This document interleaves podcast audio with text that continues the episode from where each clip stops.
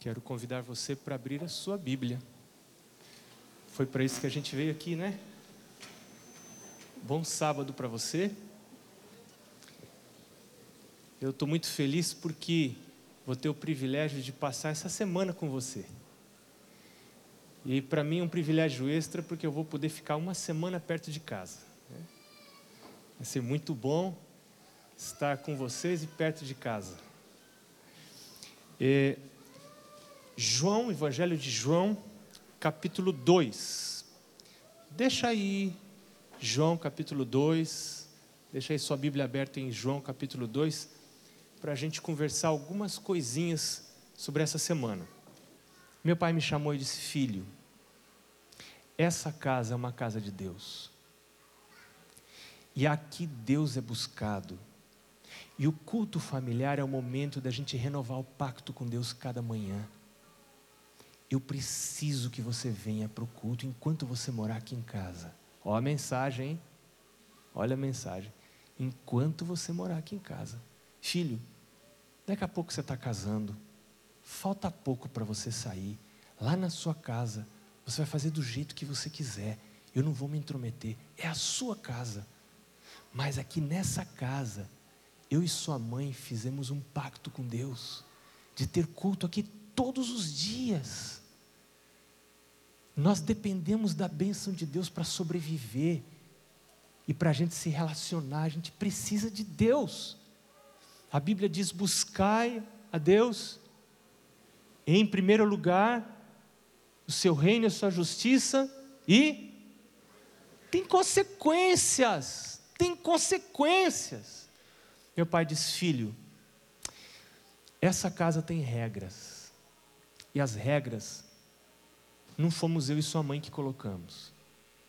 Essa casa nós tiramos, as regras nós tiramos da palavra de Deus. Deus diz que na casa dos seus filhos tem que ter culto. Abraão fazia isso todos os dias, Ellen White diz.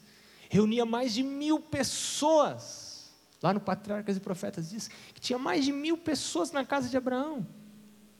Todos os dias reunia mil pessoas para fazer o culto lá em casa para juntar quatro, ó. Que um entra, aí um levanta, entra no banheiro, aí não dá para fazer o culto porque tem um no banheiro. Aí aquele sai, ó, eu estou aqui esperando, mas aí eu vou fazer uma outra coisa, vai. Aí, então, gente, quando você decide fazer o culto, você vai ver a luta que é para fazer o culto familiar. Mas Deus tem bênçãos. Eu quero chamar você à luta. Se você já começou e desistiu, hoje recomeça. Hoje renove o pacto com Deus. Deus, eu preciso disso na minha casa. E a última coisa, antes da mensagem da Bíblia, é, eu quero falar do livro texto que nós vamos usar essa semana. É esse livro aqui. O Lar Adventista. Conhece esse livro? Quantos tem esse livro em casa? Deixa eu ver a mão. Que legal! Olha, então é o seguinte: amanhã, das 7h15 às 8 se você trouxer o livro, vai ser muito mais interessante. Muito mais interessante. Traga o livro, traga uma caneta, porque eu vou pedir para você sublinhar algumas coisas. Você vai ficar surpreendido, surpreendida, em encontrar aqui gemas preciosas. Tem instruções preciosas. Então, traga o seu livro. Se você não tem o livro, o pastor me disse hoje que tem só 30. Então, os primeiros que, como eu falei, para trazer a grana, lembra? Os primeiros que amanhã comprarem vão ter o livro e parece que só tem 30. Então, vai ser bem mais interessante se você puder comprar o livro. Não sei o preço, mas vale a pena você comprar esse livro. Agora eu queria fazer umas perguntas para você ainda antes da mensagem. Você acha que esse livro aqui é inspirado por Deus? Sim ou não? Sim. Beleza. Você acha que esse livro aqui é inspirado por Deus? Sim. Presta lição, alguém tem uma lição aí? Eu tenho uma. Ah, empresta essa aqui, está melhor que a minha. A minha está numa outra versão. Esse livro aqui é uma revistinha é inspirada por Deus? Olha, menos convicção um pouco. Eu achei, tive a impressão. Revista Adventista é inspirada por Deus? Sim. O Inário é inspirado por Deus? Revista Veja é inspirada por Deus? Teve gente achando que sim. Eu escutei. Deixa. Uma outra pergunta. Quantos aqui já leram livros do pastor Bulhon? Já li meditação do pastor Bulhon? Gostou? Deus falou para você através dos. Escreve muito bem.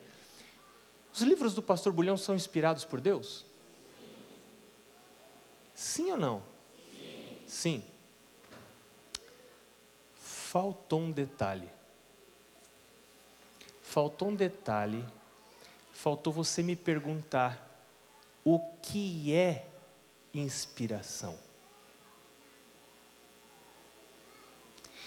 E ligado a, ao conceito de inspiração, o que é revelação. Quando é que alguém fala inspirado por Deus? Ou escreve inspirado por Deus? Daniel foi inspirado por Deus? Sim ou não? Sim. João que escreveu o Apocalipse foi inspirado por Deus? Sim. Pastor Bulhão foi inspirado por Deus? Escuta, você está querendo me dizer que o pastor Bulhão teve visão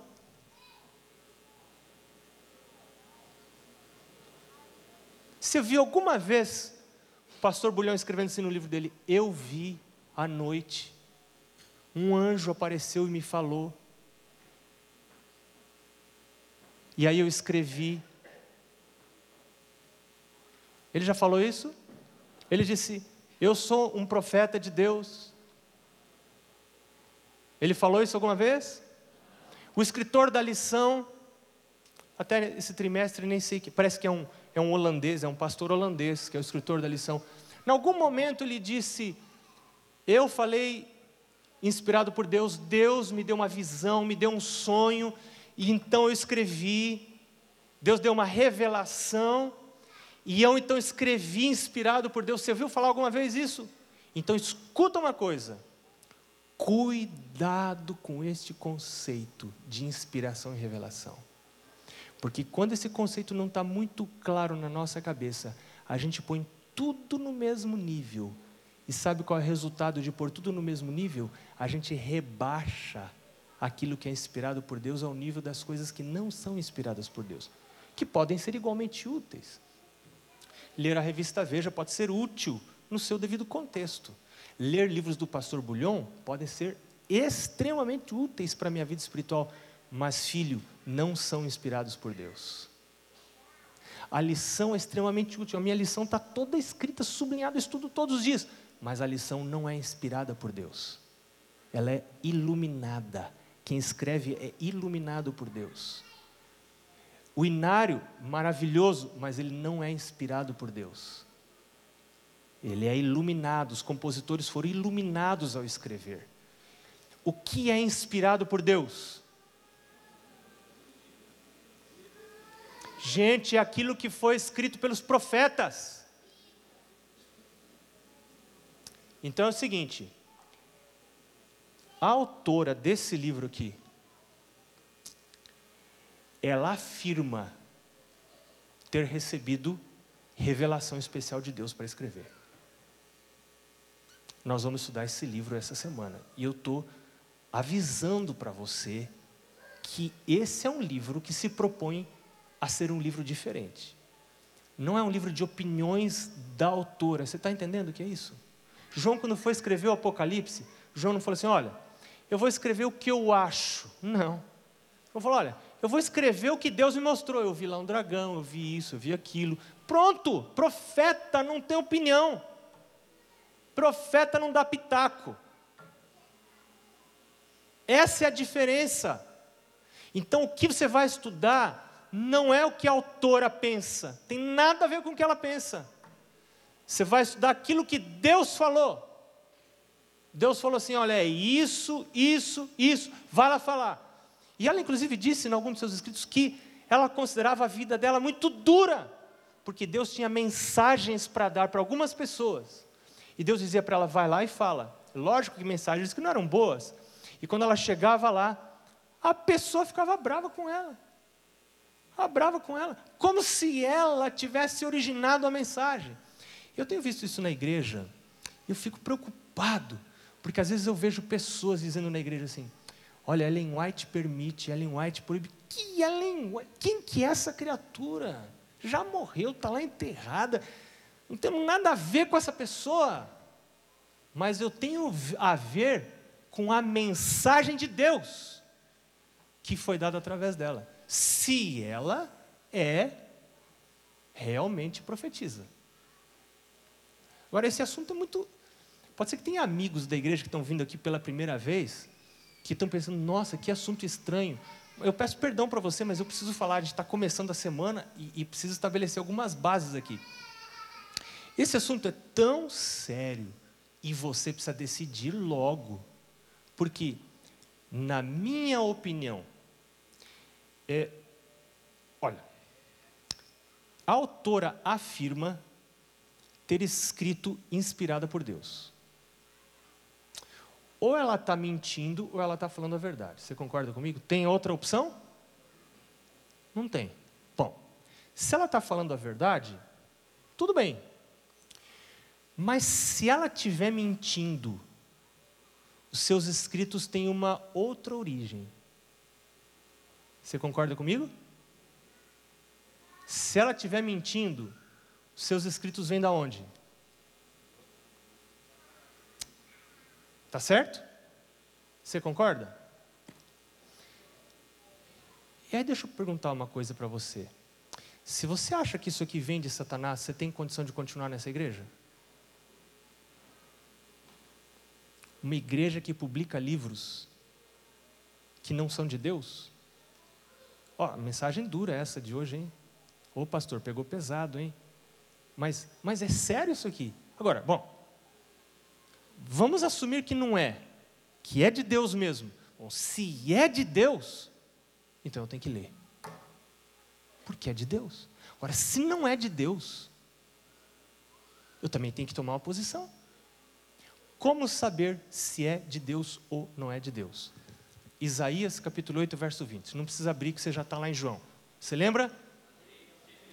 Você tem que ir à Bíblia. A Bíblia é o critério pela Bíblia, você tem que ler e comparar. Se bater com a Bíblia, se combinar com a Bíblia, tem grandes chances de ser de Deus. Se não combinar com a Bíblia, rejeita, joga fora, não leia. Mas não faça do seu cérebro critério. Porque o seu cérebro e o meu cérebro é enganoso. Jeremias 17, 9. Enganoso é o coração do homem desesperadamente corrupto, quem o conhecerá? Não vai atrás de você, você é um perigo para você. Não vai atrás da sua cabeça, vá atrás do Senhor. Deixa o Senhor falar com você. Bom, vamos à mensagem. João, capítulo 2. Quero convidar você para orar antes de nós lermos a palavra de Deus. Vamos fechar os olhos. Vamos orar. Senhor Deus, estamos começando uma semana em que vamos te buscar de modo mais intenso aqui na igreja. Senhor Jesus, nossa vida é tão corrida, nós não queremos perder tempo aqui. Nós queremos convidar o Senhor para estar aqui. O Senhor que é Deus, que é o Criador, que é o restaurador, que é o mantenedor, que é o Todo-Poderoso, que é aquele que pode realizar coisas impossíveis a nós seres humanos. Deus, vem estar aqui, vem abençoar-nos aqui nesse lugar. Mas eu quero te pedir, Deus, a bênção para o culto familiar, que vai começar nesta semana em muitas casas, outras já o estão realizando. Abençoe essas famílias, Senhor, que lá sem ninguém ver, vão acordar cinco, dez minutos mais cedo, para antes de buscar as coisas desta vida, vão buscar a vida eterna, porque essa vida acaba, o mundo passa, o emprego passa, a beleza passa, o estudo passa, os prazeres passam, mas aquele que faz a vontade de Deus permanece para sempre. Senhor Deus, ergue o nosso rosto para o céu, nos ajuda a percebermos que Jesus está voltando. As profecias indicam que o mundo está acabando.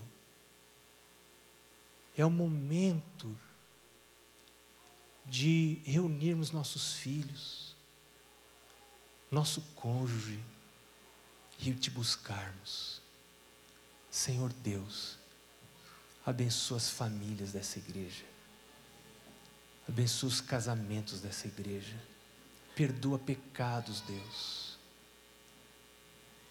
restaura, Deus. Eu quero te pedir uma bênção sobre os filhos das famílias desta igreja. Mantém esses filhos ao teu lado, Senhor. Dá sabedoria para os pais, para manterem esses filhos nos teus caminhos. Coloca o teu espírito sobre os jovens desta igreja, Deus, para que sejam ousados em tomar decisões radicais ao teu lado e agora abençoa o estudo da Bíblia. Nós te pedimos em nome de Jesus. Amém. João, capítulo 2. Hoje a gente não vai ter sermão. Sermão já foi a introdução da semana, né? Hoje é uma meditação. Capítulo 2. No terceiro dia, houve um casamento em Caná da Galileia. E a mãe de Jesus estava ali. E Jesus e os seus discípulos foram convidados para o casamento. Jesus e os seus discípulos foram convidados para o casamento. É, de vez em quando eu recebo convites para fazer casamento. E sempre que eu vou fazer casamento, eu bato um papo com o casal antes. Converso sobre vários assuntos. Basicamente são três, mas rodeando esses três tem muita coisa. A gente conversa sobre vida espiritual, vida financeira vida sexual. E uma das primeiras perguntas que eu faço para os casais, geralmente acaba sendo muito embaraçosa. Eu pergunto para eles: por que vocês querem se casar? Sabe que eu percebo? Que tem muita gente casando sem saber por que está se casando ou não quer dizer. Para boa parte das pessoas, talvez o motivo seja sexual. Eu tenho uma tensão sexual e eu preciso resolver essa questão através do casamento. Só que saiba você que essa realidade vai durar pouco tempo. Então, se você está se casando para resolver um problema sexual, seu casamento não será feliz. Pode ter certeza. Porque você vai jogar expectativas exageradas em cima do aspecto sexual. E o casamento é um equilíbrio de vários aspectos, entre eles o sexual. É um aspecto muito importante, mas não é o predominante. E quando você espera demais do aspecto sexual, e você se casa alimentando expectativas irreais de uma vida sexual, como acontece em filmes. Você sabia que os filmes não são reais? Sabia. Então, só que a gente assiste e pensa que são. Não são reais. A vida real é diferente. Bem diferente. Então, essa pessoa já se casa programada para fracassar, fracassar. Porque as suas expectativas não eram reais. Por que você se casa? Aqui na palavra de Deus, a gente encontra a história de um casal que tomou uma decisão muito importante. Sabe o que eles fizeram? Convidaram Jesus para o casamento. Jesus, a gente quer que o Senhor venha no nosso casamento. Olha, com Jesus no casamento, vão ter umas coisas, outras coisas não podem ter no casamento. Quando Jesus está no casamento, existem algumas perdas, mas existem ganhos, mas existem perdas. Tem algumas coisas que quando Jesus entra no casamento precisam ficar de fora. Quando você convida Jesus para morar em casa, é a casa toda. Você pôr Jesus lá num, num canto, trancar a porta, ó, esse aqui é o seu canto. Jesus não aceita esse tipo de coisa. Ou ele mora na casa toda, ou não convide Jesus. Para convidar Jesus para morar em casa, ele tem que morar na cozinha. Aí ele tem que ir com você no supermercado. Ele tem que ir com você lá na, na frutaria. Ele vai com prazer lá na frutaria ajudar você a escolher as frutas, as verduras. Sabe por que ele quer que você tenha vida Jesus disse: Eu vim para que todos tenham vida, e vida em abundância. Quando Jesus entra em casa, ele entra na sala também. Sabe quem que controla a TV quando você convida Jesus para morar em casa? É Jesus. É Ele que fica com o controle da TV na mão. Do DVD player é Ele que tem o controle na mão. É Jesus que mora lá no quarto do casal. Você sabe que livro Lar Adventista, esse livro aqui, diz que os anjos de Deus se deleitam em contemplar a câmara nupcial. Você sabe o que isso quer dizer? numa linguagem, evidentemente numa linguagem de 1800 e vovó menina, né? Lógico, naquela, naquela época não se falava assim, como foi ontem à noite. Ontem à noite foi proibido para menores. Quem teve aqui, né? Cruzes, eu fiquei vermelho de ouvir as coisas que foram faladas aqui. Né? Censura 18 anos. Tá? Só que naquela época não se falava assim. Então era o jeito mais ousado que se podia falar. E, e aqui está escrito que os anjos gostam de contemplar a câmara nupcial. O que, que é isso? Quarto do casal. Os dois lá. Os anjos. Nossa, pastor, que coisa horrível! Onde já se viu? Escuta, peraí. Responde uma coisa. Quem foi o criador do sexo? Gente, Satanás está querendo tomar para si essa glória, você não está percebendo na mídia? Ele está querendo fazer com que as pessoas pensem que sexo é uma coisa errada, e que você só tem prazer com o erro, e que a santidade não dá prazer, a pureza não dá prazer. E a Bíblia está dizendo que a pureza dá prazer. E o mais alto prazer você encontra na pureza e na santidade. E os anjos de Deus aprovam. Deus se alegra com isso.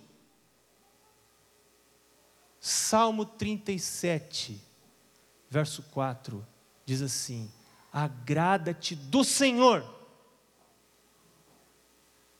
e Ele satisfará os desejos do teu coração. Ele colocou em você desejos. Ele colocou em você necessidades, inclusive as sexuais. E Ele quer satisfazer isso. Você crê nisso? Você confia nisso? Ele tem o jeito dele. É só esse jeito. E ele diz na sua palavra que os outros jeitos podem produzir um prazer transitório. A Bíblia chama disso prazer transitório do pecado. Mas produzem muito mais dor e sofrimento do que prazer. O prazer de Deus exige negação a princípio, exige renúncia a princípio, mas ele produz muito mais prazer depois. Lembre-se que nem tudo que brilha é ouro pode ser só amarelo. Cuidado. Cuidado. Esse casal resolveu chamar Jesus para o seu casamento. Você está sendo convidado por Deus a chamar Jesus para sua casa, para sua vida. Quando Jesus entra, Ele traz os seus anjos, traz o Pai ele fala ali em João, ele diz: Viremos e faremos nele morada. Eu e o Pai quero vir e fazer morada em você, diz Jesus. Você já pensou o que é isso? Começa Jesus morando em você. Você busca Jesus na sua comunhão pessoal. Você reúne sua família para fazer o culto. E Jesus vai habitar em você, vai habitar na sua casa. Vai abençoar sua casa vai abençoar seus filhos. Eu quero convidar você para assistir um vídeo agora, que é inédito, não foi nem dublado ainda, está em espanhol, de um testemunho que vai ser dublado para os Provar e Ver de, de 2010, 2011. É, mas eu achei que a gente tinha que ver hoje, mesmo sendo espanhol. Então, aguça aí o seu dom de línguas ah, e presta atenção no testemunho desse casal. E como Deus começou a agir e que eles fizeram. Queria que você prestasse atenção nessas duas coisas.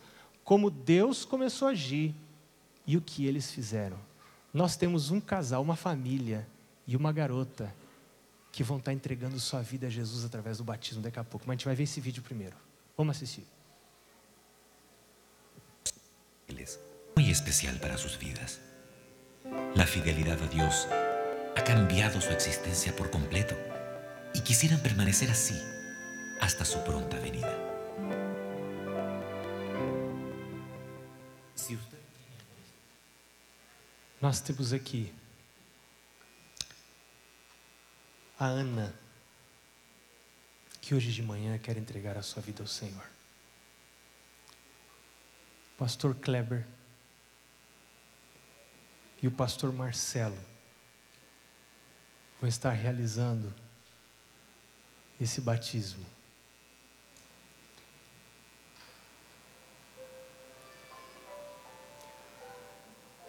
Convidando Jesus. Esse casal convidou Jesus para estar na sua casa, na sua vida. você vai ver a Ana e também o Gustavo, que estão convidando Jesus para estar na vida deles.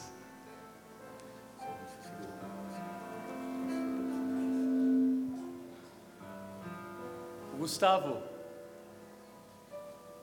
faz parte de uma família que decidiu seguir a Jesus, entregar-se a Jesus. O seu pai e sua mãe daqui a pouco estarão aqui também. A Ana, amiga, companheira dessa jornada cristã. E como sempre fazemos, eu gostaria de convidar eu não tenho certeza, Ana, se sua família está aqui. Mas eu gostaria de convidar os amigos da Ana para que se coloquem em pé onde eles estão, por favor. Obrigado. Nossa família. Uma família que se entrega a Jesus.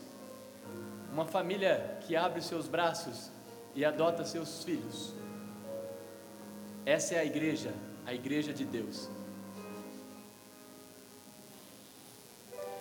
Eu não sei quantos familiares do Gustavo estão aqui também. Eu gostaria que eles se colocassem em pé, por gentileza. Obrigado. Queria convidar vocês para assistirem o batismo da Ana e do Gustavo aqui de perto. Vocês são as testemunhas do batismo deles.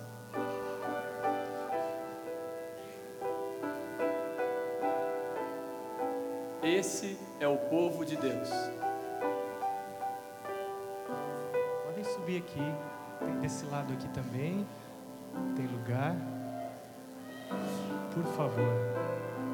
A experiência do Gustavo e dos seus pais e da Ana. Eles estudam da escola adventista, na nossa escola adventista do Boqueirão. E louvamos a Deus, porque ali não somente se ensina matemática, geografia, português, mas ensina-se a salvação. Cristo Jesus. E por isso eles estão aqui também. Ana, esse é o teu povo. Tua família está aqui, seus amigos. Amém? Que Deus esteja conosco, como um povo, uma família. Amantíssimo Deus e Pai, louvamos o Teu nome, porque o Senhor nos dá esta oportunidade de nos achegarmos a Ti. A Ana e o Gustavo estudaram a Tua palavra, aceitaram o Teu convite e nesta manhã estão aqui selando a sua vida contigo, Senhor. Aceita-os, receba-os, caminha com eles, porque nesse momento, Deus, com alegria em meu coração, eu e o pastor Marcelo, os batizamos em nome de Deus, Pai, Filho e Espírito Santo. Amém.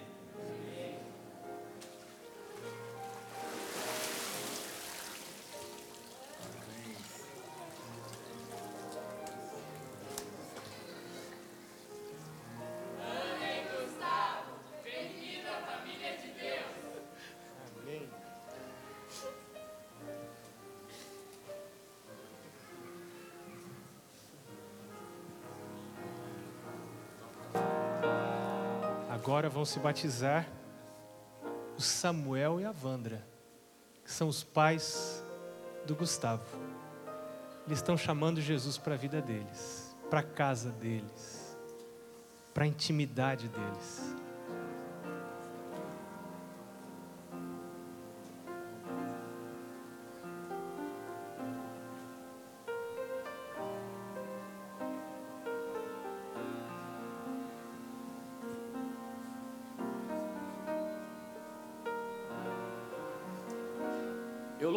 Pelo privilégio que eu tenho de poder instruir meus filhos nos caminhos de Deus e minha esposa, juntos seguindo esse caminho que leva ao céu. Sonhamos em estarmos juntos um dia nas mansões celestiais. O Samuel e a Vandra não só querem estar lá, mas o Gustavo, juntamente com eles, falta um filho. Mas como eles disseram ontem, nós não vamos desistir dele. Samuel, querida família, que o exemplo da Vandra e do Samuel incentivem também o seu coração a entender que Deus é o real caminho para a felicidade. O único, não existe outro. Pastor, será que existem aqui amigos do Samuel e da Vandra? Que já estão aqui? Que bom. Tem mais alguém que quer vir ser testemunha? Vocês são testemunhas. Estão aqui, Samuel, Vandra. As testemunhas do batismo de vocês. Deus abençoe. Nesta manhã de sábado, nós estamos aqui, Senhor, para batizar o Samuel e a Vandra, respeitando o desejo deles, eles aceitaram a Jesus como seu único e verdadeiro Salvador. E agora, Pai, seguindo a ordem do nosso Mestre Jesus, eu e o pastor Kleber, como ministros do Evangelho, batizamos esse casal em nome do Pai, do Filho e do Espírito Santo. Amém.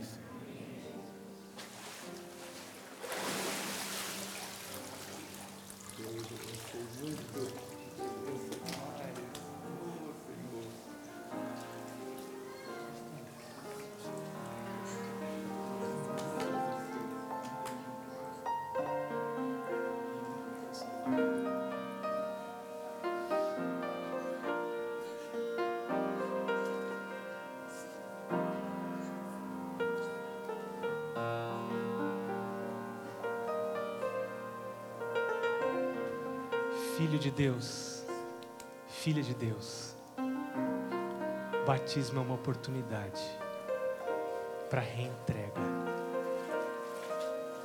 Tem aqui uma família que quer dizer para Deus hoje, depois desse batismo, Senhor Jesus, entra na minha casa. Tem aqui uma família que quer falar isso.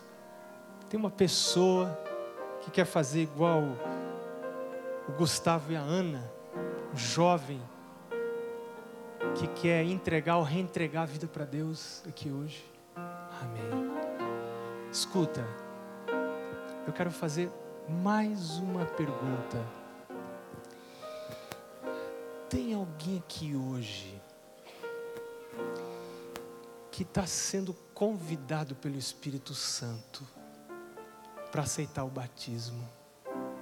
Para fazer essa entrega, mas ainda não tomou essa decisão, não encontrou força para fazer isso, não acha que tem condição para fazer isso, mas quer pedir ajuda para Jesus, para tomar essa decisão, dessa entrega formal, esse ritual, esse rito, dizer: Jesus, vem morar na minha vida, eu não, não quero mais ficar sozinho, sozinha. Eu quero entregar minha vida ao Senhor através do batismo.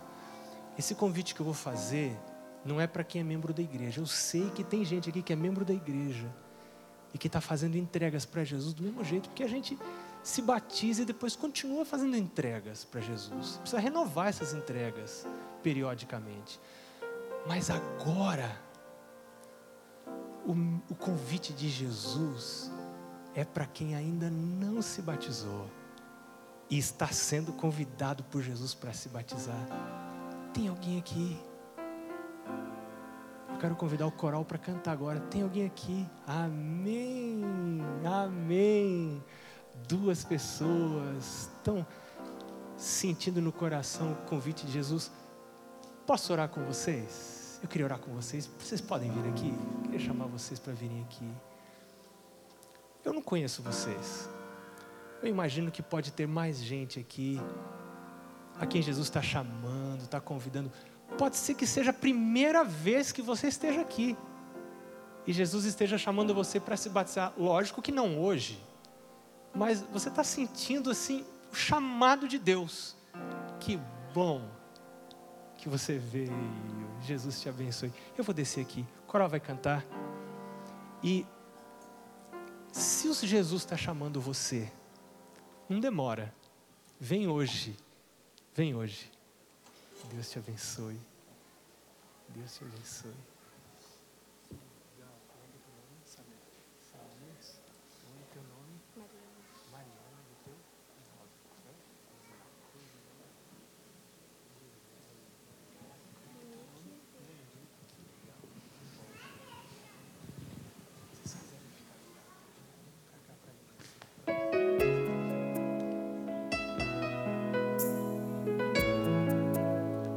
Os amigos deles podem vir. Os amigos podem vir para ficar do lado. Os padrinhos e madrinhas.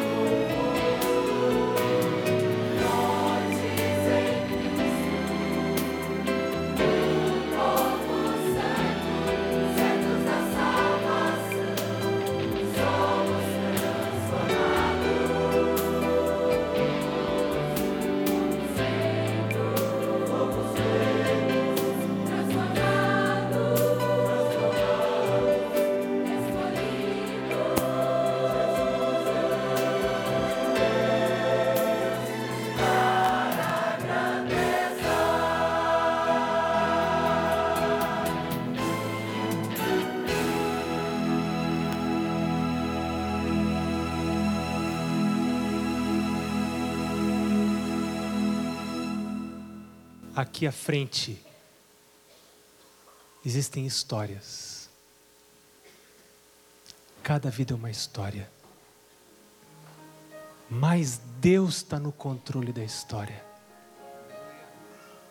Tem histórias que estão sendo entregues nas mãos de Deus hoje.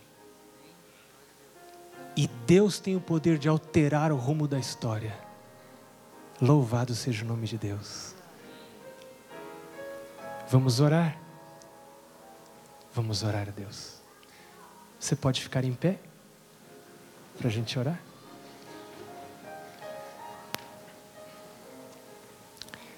Senhor Deus, existe uma igreja em pé. O teu povo se levantou para testemunhar o teu milagre na vida de agora filhos teus. Aqui à frente, Senhor, estão pessoas dobrando a vida para o teu lado, dizendo: Deus, tem misericórdia de mim, me tome em teus braços, opera em mim aquilo que eu não posso fazer, me ergue, me sustenta, me perdoa, me purifica. E eles estão aqui, Senhor, porque ouviram o teu chamado para o batismo. Eu não sei a data desse batismo, mas o Senhor sabe. E eu quero te pedir, Senhor Deus, que o Senhor os mantenha firmes, não só até o dia do batismo, mas até o dia da volta de Jesus. Nós pedimos que esta bênção também nos alcance, nós outros que estamos em pé e que precisamos de Deus como eles. Abençoa as famílias da tua igreja. Perdoa as famílias da tua igreja, Deus. Em nome de Jesus. Amém.